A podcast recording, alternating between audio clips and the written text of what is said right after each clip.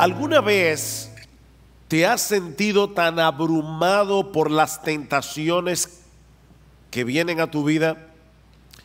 que has tenido temor de caer tan estrepitosamente que ya no puedas volver a ponerte en pie para seguir corriendo la carrera cristiana? ¿Alguna vez tú te has preguntado si vas a poder perseverar hasta el fin? Yo me he preguntado eso. ¿Alguna vez tú te has preguntado si al final vas a ser como aquellos que Cristo menciona en la parábola del sembrador, que creen por algún tiempo, pero cuando vienen las pruebas se apartan? O quizás en este momento tú te ves tan estancado en tu vida cristiana que ya perdiste la esperanza de seguir avanzando, de llegar a ser útil para el reino de Dios. Bueno, mi hermano, si esa es tu situación en esta mañana, yo espero que la enseñanza de este pasaje te sea de mucho ánimo y te sea de mucho estímulo. Algunos de los creyentes que recibieron originalmente esta carta, que conocemos como la carta a los hebreos, estaban exactamente en la misma situación que tú. Eran cristianos, judíos, que estaban siendo presionados e incluso maltratados por sus hermanos de raza para que volvieran a su antigua fe, para que regresaran al judaísmo. Y era tal la presión que algunos ya se habían apartado de la fe y otros parecían estarse deslizando. Es por eso que en la carta a los hebreos encontramos varias advertencias en contra del pecado de la apostasía. Y niños, esta palabra es extraña para algunos de ustedes, pero apostatar no es otra cosa que apartarse de la fe. Una persona que por un tiempo dice que es cristiana y de repente vuelve al mundo. Eso es apostatar. Y es precisamente en el contexto de una de las advertencias más fuertes de esta carta en contra de la apostasía que se encuentra el texto que vamos a estudiar en la mañana de hoy. De hecho, algunos han concluido erróneamente a la luz de este pasaje que un verdadero cristiano puede perder la salvación y volver otra vez a su estado anterior de incredulidad. Pero mis hermanos, tal cosa es imposible. La escritura es muy clara en el sentido de que solo apostatan de la fe aquellos que parecían ser cristianos, pero que nunca lo fueron realmente. Dice en primera de Juan capítulo 2, Versículo 19, salieron de nosotros, pero no eran de nosotros, porque si hubiesen sido de nosotros, habrían permanecido con nosotros, pero salieron para que se manifestara que no todos son de nosotros. La razón por la que hay tantas advertencias en contra de la apostasía no solamente en esta carta, sino en todo el Nuevo Testamento, es porque no podemos asumir que todos los que profesan ser cristianos y que son miembros de la iglesia, en verdad son lo que dicen ser. Salieron de nosotros, pero no eran de nosotros.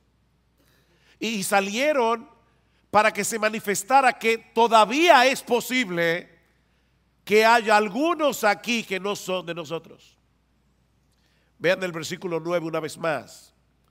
Dice el autor de la carta a los hebreos, pero en cuanto a vosotros, amados, aunque Hablemos de esta manera, estamos persuadidos de las cosas que son mejores y que pertenecen a la salvación, porque Dios no es injusto como para olvidarse de vuestra obra y del amor que habéis mostrado hacia su nombre, habiendo servido y sirviendo aún a los santos, versículo 11, pero deseamos que cada uno de vosotros muestre la misma solicitud hasta el fin. ¿Para qué? Para alcanzar la plena seguridad de la esperanza. Estos hermanos habían dado evidencias de ser verdaderos creyentes, pero el autor quería animarlos a no desmayar, a seguir haciendo lo que estaban haciendo, a mostrar la misma solicitud hasta el fin, y esto por dos razones. La primera es que la perseverancia es la marca por excelencia de la preservación divina. La perseverancia es la marca por excelencia de la preservación divina. Hermanos, déjenme hacerles una pregunta y me van a excusar, pero voy a estar tomando agua toda la prédica. No se preocupen por mi garganta, no, no, que eso no los perturbe. Dime hacerles una pregunta. ¿La fe es un don de Dios? ¿Sí o no? ¿Y el arrepentimiento es un don de Dios? Sí, es un don de Dios. Ahora, ¿cómo yo sé que Dios le ha dado a alguien el don de la fe? Porque la persona cree. ¿Cómo yo sé que Dios le ha dado a alguien el don del arrepentimiento? Porque la persona se arrepiente. Bueno, ¿cómo yo sé que Dios está preservando a alguien? Porque esa persona está perseverando. La fe verdadera persevera hasta el fin, como vimos en el texto de Primera de Juan. Pero por otra parte, el autor también quiere ayudar a los verdaderos creyentes de esta iglesia a que puedan experimentar la seguridad de salvación. ¿Lo vieron en el versículo 11? Que muestre la misma solicitud hasta el fin para alcanzar la plena seguridad de la esperanza, que puedan estar seguros de que son salvos.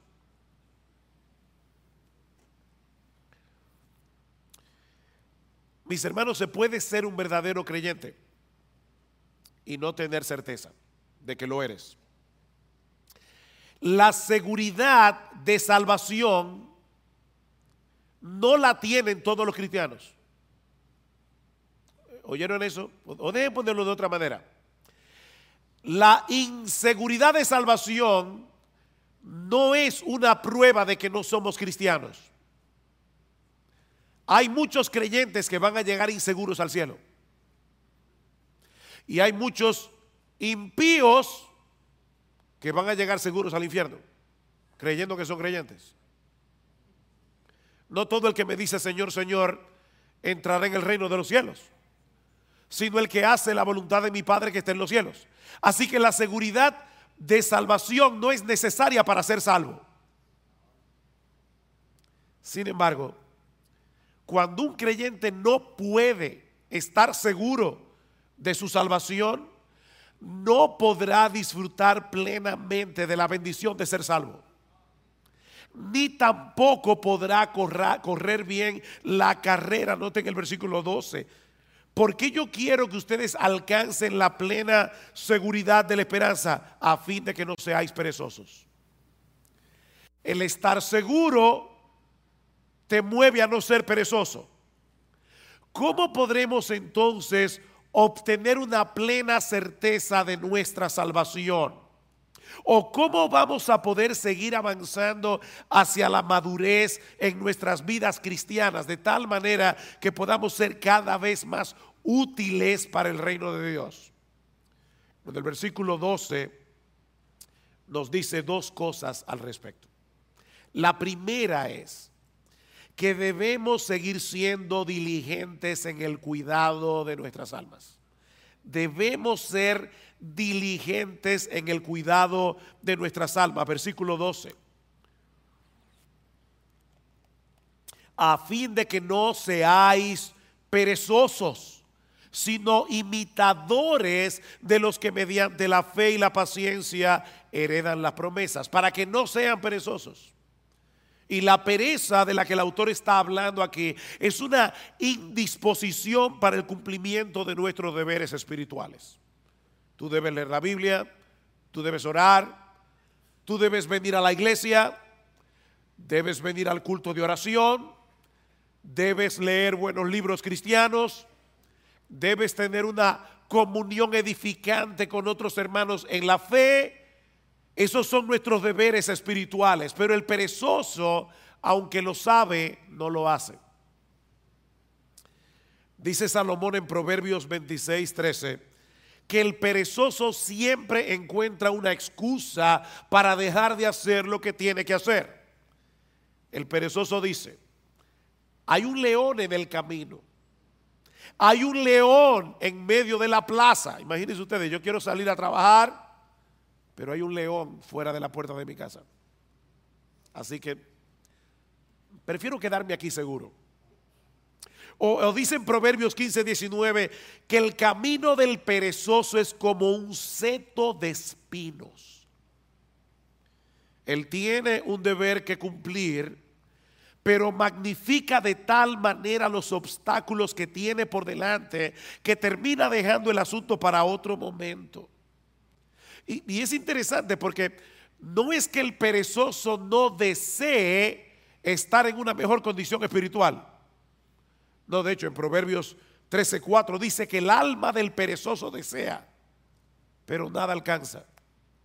Él desea, pero nada alcanza. Le dije que me iban a ver viviendo agua hoy. No sufran. Que yo estoy más interesado en decir este mensaje. Mañana descansaré la garganta. El perezoso no ha perdido la capacidad de desear una mejor condición espiritual de la que tiene. Él quiere pero no lo puede alcanzar por causa de su pereza. Mis hermanos, si no somos diligentes en el uso de los medios que Dios ha provisto para que alcancemos una mejor condición, nuestros deseos nunca serán cumplidos. ¿Qué debemos hacer entonces? Despojarnos de nuestra pereza espiritual y en dependencia del Espíritu Santo disponernos a hacer lo que debemos hacer en el momento en que debemos hacerlo, aunque no tengamos ningún deseo de hacerlo. Pastor, ¿y eso no es hipocresía? No, eso es diligencia. Eso es diligencia. Yo no tengo deseos de leer la Biblia hoy en la mañana. Pídele a Dios que te dé deseo, ábrela y léela. Yo como que no tengo deseos de ir a la iglesia hoy. Levántate, cámbiate y sin ningún deseo, ven a la iglesia. Ser diligente es hacer lo que tú tienes que hacer en el momento en que tienes que hacerlo, aunque no tengas ningún deseo de hacerlo. El crecimiento espiritual requiere un esfuerzo diligente de nuestra parte. Pero pastor, yo creía que la salvación era por gracia. Y, lo que usted está diciendo de verdad parece oponerse a la doctrina de la gracia, si es por gracia, yo no tengo que hacer nada para merecer la bendición de Dios. Tú tienes razón. Si es por gracia, no es por mérito. La gracia se opone al mérito, pero no se opone al esfuerzo. De hecho, Pablo le dice a Timoteo, en 2 Timoteo capítulo 2, Timoteo, esfuérzate en la gracia. Esfuérzate en la gracia. La gracia se opone a nuestros méritos. La gracia no se opone a nuestro esfuerzo.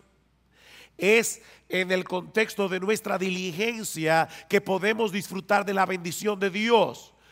No porque ese esfuerzo nos haga merecer que Dios nos bendiga, sino porque Dios ha decretado que seamos bendecidos siendo nosotros diligentes. Usando los medios de gracia. La lectura regular de la palabra, la vida de oración privada y corporativa, congregarnos con el pueblo de Dios en el día del Señor, participar de la Santa Cena como haremos esta noche, leer buenos libros cristianos. Dios ha decretado fortalecer nuestra salud espiritual haciendo uso de esos medios. Pero el hecho de esforzarnos por hacer esas cosas no nos hacen merecedores de nada. Porque esa diligencia es impulsada en nosotros de pura gracia en una forma misteriosa que nunca vamos a poder entender. ¿Qué dice Pablo? Por tanto, amados míos, como siempre habéis obedecido, no como en mi presencia solamente, sino mucho más ahora en mi ausencia, ocupaos en vuestra salvación con temor y con temblor, porque Dios es el que produce en vosotros así el querer como el hacer por su buena voluntad. ¿Quién produce el querer y el hacer? Dios lo produce. ¿Quién es el que tiene que ocuparse en su salvación? Tú y yo debemos ocuparnos en nuestra salvación. La obra de Dios nos impulsa a obrar. Y precisamente por eso Él se lleva toda la gloria en nuestro esfuerzo. Pero toda bendición que nosotros recibimos de la mano de Dios no es por nuestro esfuerzo, es por los méritos de nuestro Señor Jesucristo. Bendito el Padre, el Dios y Padre de nuestro Señor Jesucristo que nos bendijo con toda bendición espiritual en los lugares celestiales en Cristo según nos escogió en Él desde antes de la fundación del mundo. Todo lo que nosotros disfrutamos de la mano de Dios es únicamente por Cristo. O déjeme decirlo de otra manera. Aún los medios de gracia que Dios nos ha provisto y el impulso para hacer uso de esos medios son un regalo de gracia. Pero somos tú y yo los que debemos disponernos a hacer lo que tenemos que hacer, no para ganarnos su favor, sino porque ya fuimos favorecidos. Así que no es un asunto de méritos, es un asunto de confianza en Dios. Una confianza que nos mueve a hacer lo que Él dice que debemos hacer para mantener una buena salud espiritual. Déjame hacerte una pregunta. ¿Qué debe hacer un hombre o una mujer para alcanzar una buena calidad de vida? La Biblia dice que yo no puedo añadir a mi estatura un codo por más que me afane. O sea, yo me voy a morir el día que me voy a morir. Por eso alguien decía, come saludable, ve al gimnasio y muérete a pesar de todo. Eso, no es lo que tú vas a ver en los gimnasios, pero es una realidad. Ahora, ¿qué debe hacer una persona para tener una buena calidad de vida? Bueno, debe mantener una dieta balanceada, un programa regular de ejercicios físicos, descansar apropiadamente y ese tipo de cosas. Dios ha diseñado nuestros cuerpos para que responda a la dieta, al ejercicio, al descanso si yo soy responsable en el cuidado de mi cuerpo, aún así puede ser que me enferme y que me muera antes de cumplir 40 años, pero lo cierto es que esas son las cosas que yo debo hacer en mi responsabilidad para tener una buena calidad de vida. ¿No es así? Si Dios determina otra cosa, amén. Pero yo debo ser responsable en darle a mi cuerpo el cuidado que necesita. Ahora, cuando yo hago todo eso, como balanceado, hago ejercicio, descanso. ¿Lo hago para merecer la salud? No, no, no es un asunto de méritos. Es un asunto de responsabilidad y de confianza en que Dios me dice que lo haga. Si yo estoy enfermo, y me tomo la medicina que el médico prescribió, no es para merecer ser sanado, sino porque confío en el médico. ¿No es así? Mi deseo de ser sanado y mi confianza en la capacidad del médico es lo que me hace hacer lo que él me dice. Bueno, hermanos, lo mismo ocurre con nuestra vida espiritual. Pablo dice a Timoteo, ejercítate para la piedad o como lo traduce la Biblia de las Américas, disciplínate a ti mismo para la piedad. Eso es algo que nadie puede hacer por ti. no, esperes que tú te vas a levantar por la mañana. Wow, qué deseo yo tengo de salir a correr cinco millas. No. Eh, a veces los que corren y hacen ejercicio físico no tienen deseo de levantarse, pero ellos lo hacen por responsabilidad. Bueno, tampoco esperes que todas las mañanas tú te vas a levantar con un impulso para leer tu Biblia. No, a veces tú vas a querer seguir durmiendo. Pero debes levantarte como quiera, abrir tu Biblia y leerla. Ejercítate para la piedad. Disciplínate a ti mismo para la piedad. Ahora, nunca olvides que son medios de gracia. Eso quiere decir que aun cuando haces uso de esos medios que Dios ha prescrito para preservar la salud de nuestras almas, debemos hacerlo descansando en Él. No en nuestras propias fuerzas o en nuestra propia capacidad. Señor, voy a leer tu palabra, dame entendimiento. Abre mis ojos para ver las maravillas de tu ley. Alimenta mi alma. Déjame ver a Cristo en las páginas de las escrituras y aumenta mi admiración por Él. Porque contemplando su gloria es que somos transformados de gloria en gloria. Señor, voy al culto de oración o de adoración. Por favor, ayúdame a adorarte sin distracciones. Por favor, ayúdame, Señor, que yo pueda percibir y experimentar tu presencia junto a mis hermanos en la iglesia. Ayúdame, Señor, para atesorar la palabra predicada de tal manera que obre poderosamente en mi corazón. Ayúdame, Señor. Así que lo primero que el autor de Hebreos nos está diciendo aquí es que si tú quieres perseverar hasta el fin, si tú quieres seguir avanzando hacia la madurez cristiana, debes ser diligente en el cuidado de tu alma.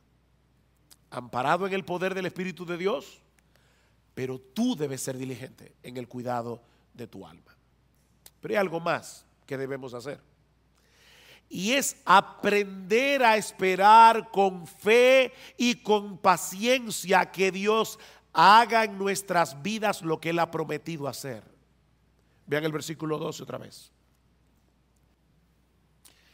A fin de que no seáis perezosos, sino imitadores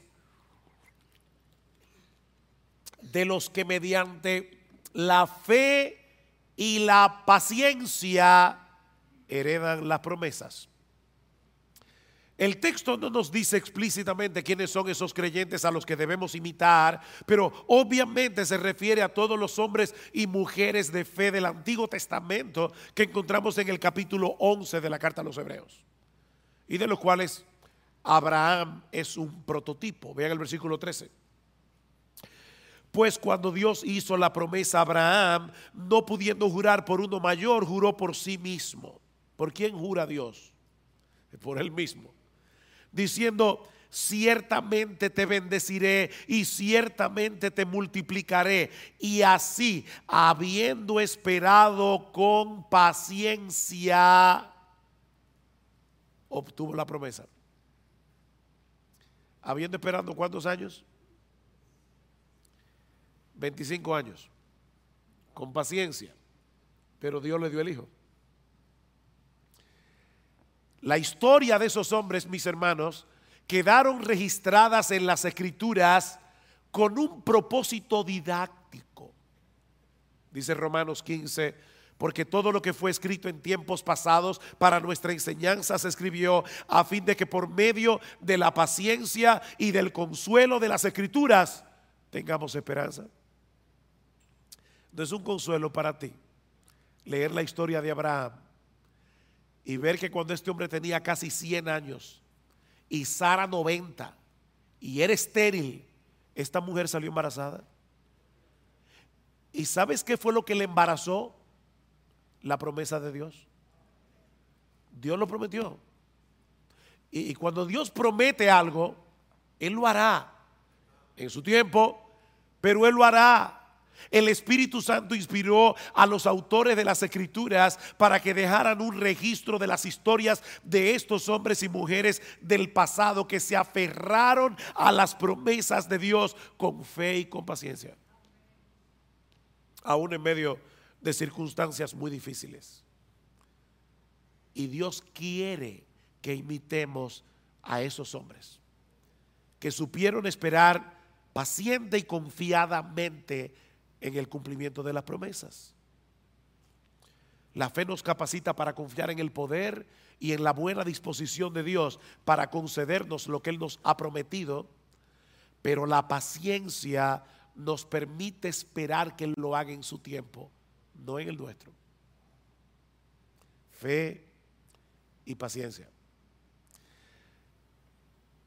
Mis hermanos, la clave para perseverar hasta el fin no es creer, es seguir creyendo. No es creer, es seguir creyendo. Es seguir esperando hasta que Dios en su sabiduría haga lo que Él ha decidido hacer en el tiempo en que Él ha decidido hacerlo y en la forma como Él quiere hacerlo.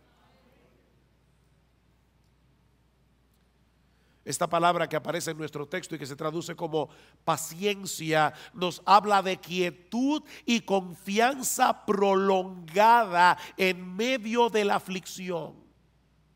Eso es paciencia. La fe nos lleva a descansar confiados en las promesas de Dios.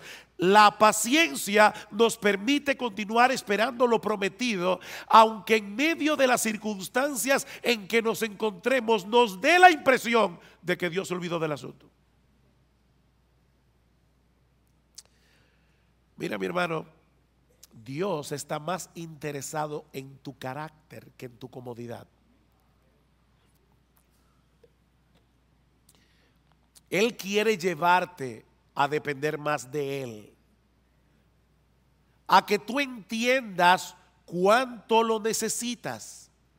Si tú llamas una vez y no se te abre, y llamas otra vez y no se te abre, y vuelves a llamar y no se te abre, y por eso dejas de llamar, puede ser que todavía tú no hayas entendido cuánto tú necesitas la bendición de Dios.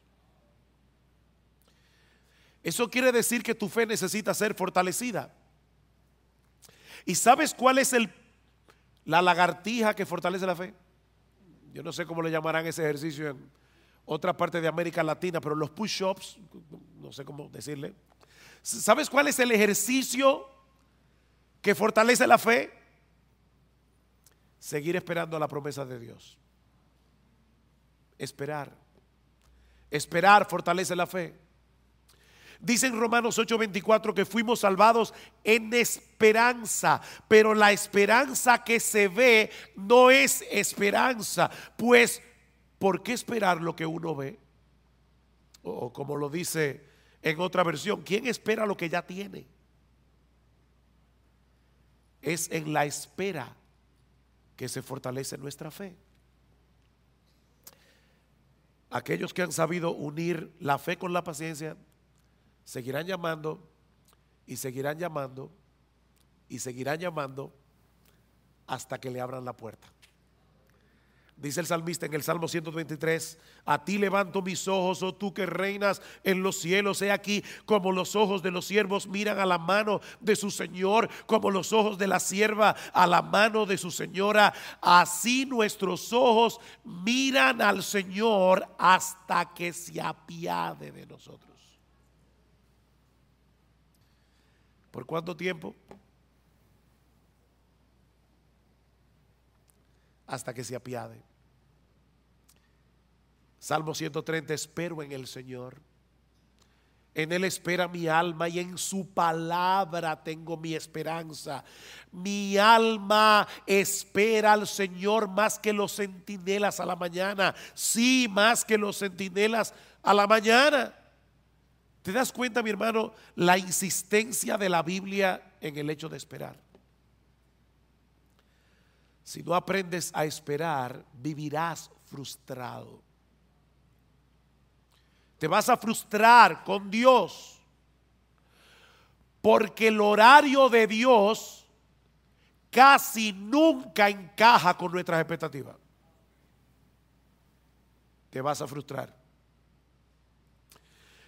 Dios pudo hacer el mundo en un segundo, pero lo hizo en seis días.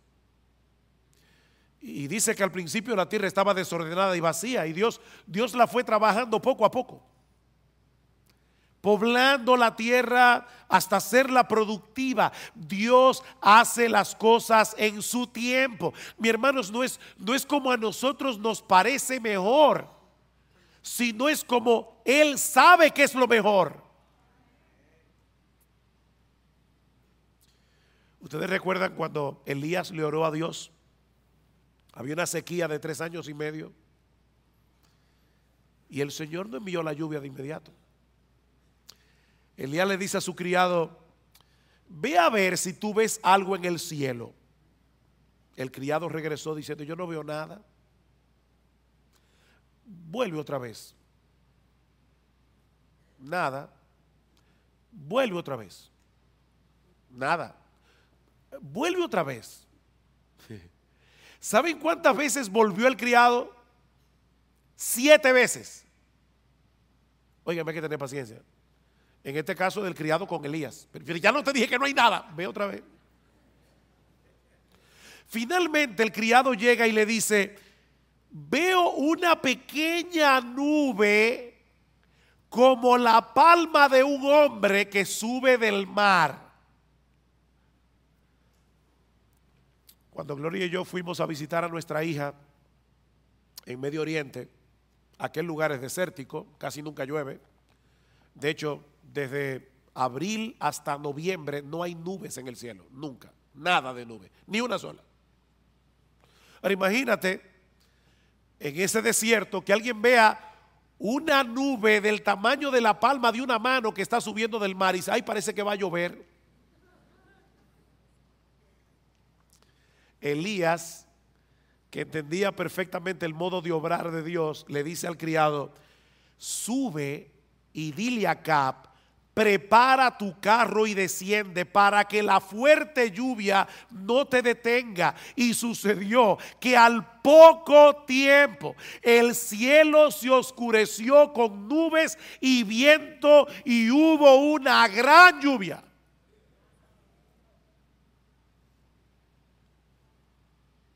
Dios tiene su forma de obrar. Él desea moldear nuestro carácter. Y eso solo es posible en el contexto de la fe y de la paciencia.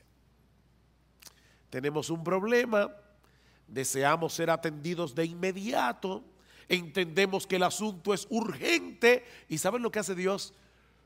Dios mueve las cosas de tal manera que todo el mundo esté ocupado y que nadie te pueda atender. ¿Te ha pasado? ¿Sabes qué es lo que Dios está haciendo? Enseñándote a esperar con fe y con paciencia. Tu mayor problema no es que te atiendan.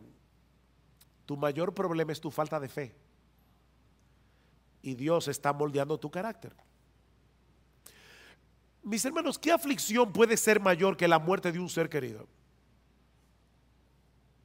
Pero cuando Marta y María mandaron a llamar a Jesús porque Lázaro estaba enfermo, el Señor ni se apresuró. Él esperó pacientemente al que el problema se pusiera peor para mostrar más abundantemente su poder. Lázaro finalmente murió y Cristo lo levantó de los muertos. Y en el proceso le enseñó a Marta y a María a esperar con fe y con paciencia la hija de Jairo. Cuando este hombre acudió a Cristo, su hija aún vivía, pero el Señor otra vez se entretuvo en el camino tratando otro caso, el de la mujer que tenía flujo de sangre. Y ustedes saben lo que sucedió. La niña muere y Cristo de nuevo la levanta de los muertos. Estas historias están en la Biblia, mis hermanos, para enseñarnos algo. Cristo dejó que esa niña muriera para que nosotros aprendiéramos a tener fe y paciencia. A veces va a parecernos que el Señor no nos está haciendo caso. ¿Recuerdan la mujer sirofenicia? Señor, ten misericordia de mí. Mi hija está posesa por un demonio y Cristo ni le escucha. los apóstoles vienen. Por favor, Señor, haz algo para que esta mujer nos deje tranquilos. No, no, no es correcto quitarle el pan de los hijos para dárselo a los perrillos. Yo vine primero a las a los perdidos de la casa de Israel. Y esta mujer le dice, "Sí, Señor, pero aún los perrillos comen de las migajas que caen de la mesa de sus amos." Y Cristo le dice, "Mujer, por causa de tu fe, lo que tú quieres te será hecho. Y dice que su hija fue sanada en aquella misma hora. Esta mujer no desmayó. Y por medio de la fe y de la paciencia obtuvo la bendición que deseaba.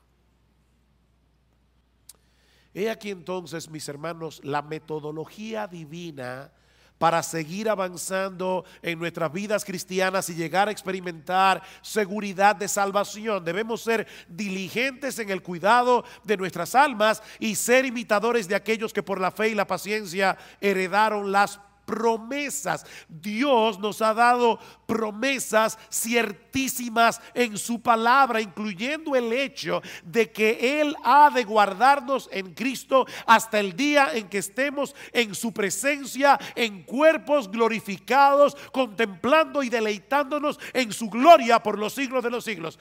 Él lo ha prometido y Él lo hará. Mis ovejas oyen mi voz y yo las conozco y me siguen y yo les doy vida eterna y no perecerán jamás, ni nadie las arrebatará de mi mano. Mi Padre que me las dio es mayor que todos y nadie las puede arrebatar de la mano de mi Padre.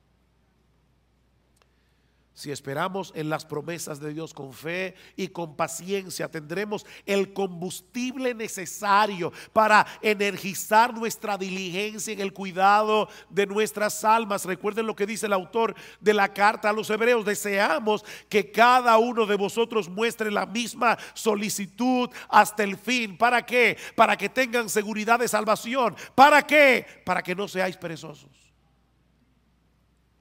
para que no seáis perezosos.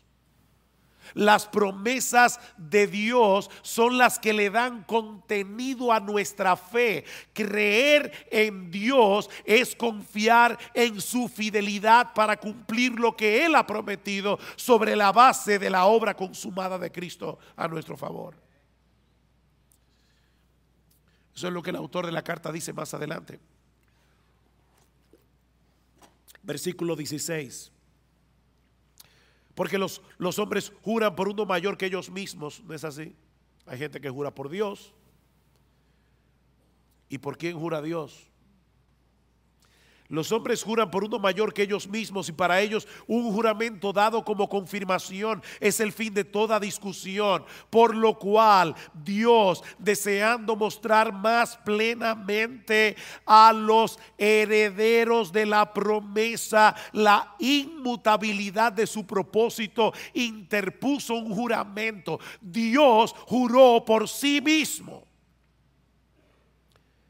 a fin de que por dos cosas inmutables, en las cuales es imposible que Dios mienta, los que hemos buscado refugio, seamos grandemente animados para asirnos de la esperanza puesta delante de nosotros.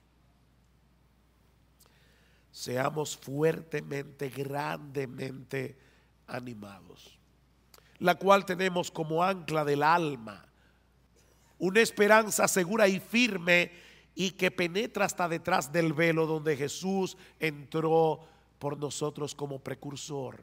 ¿Recuerdan cuando el sumo sacerdote entraba al lugar santísimo con la sangre del animal y rociaba el propiciatorio? Bueno, allí entró Jesús con su sangre para decirle a su Padre y a los ángeles, yo derramé mi sangre por este hijo mío. La justicia de Dios ya está satisfecha. Es imposible que Él termine en otro lugar que no sea en mi presencia. Aférrate a esa promesa. Aférrate a esa promesa. Mira mi hermano. en la misma medida en que seamos capaces de esperar con fe y con paciencia en las promesas de Dios, en esa misma medida seremos capaces de poner toda diligencia en el cuidado de nuestras almas.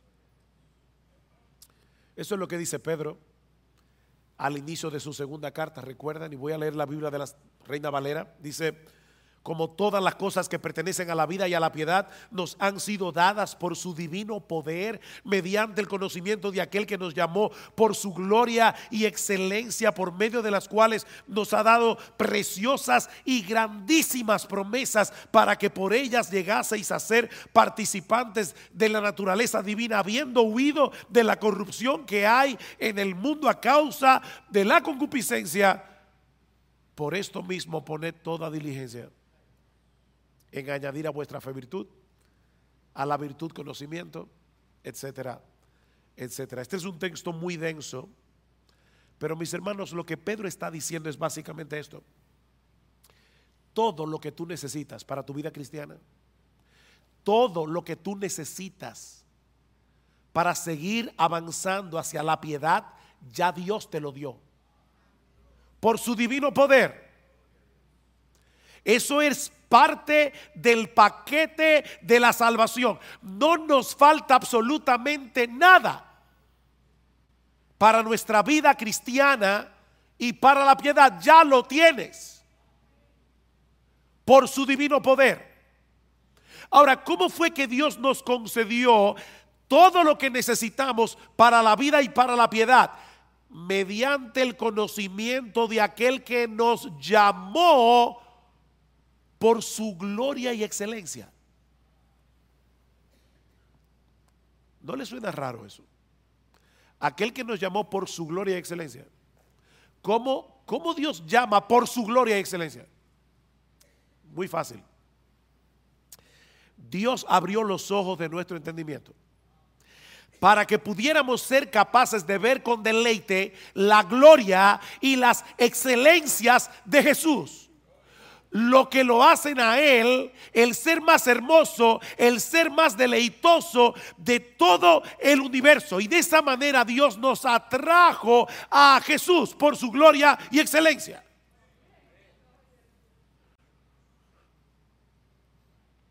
Y ahora Pedro está diciendo, el hecho de saber que el poder omnipotente de ese Dios que nos llamó, por su gloria y excelencia, está obrando en nosotros hasta que estemos en su presencia en cuerpo y almas glorificados, es una poderosa motivación para poner toda diligencia en añadir a vuestra fe virtud, a la virtud conocimiento. Alguien lo ilustra de esta manera.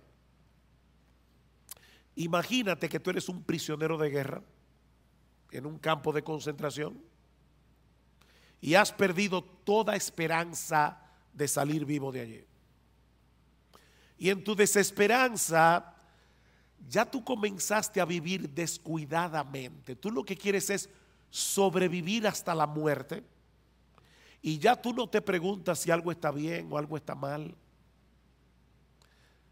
Como decimos en buen dominicano, tú estás dado al pecado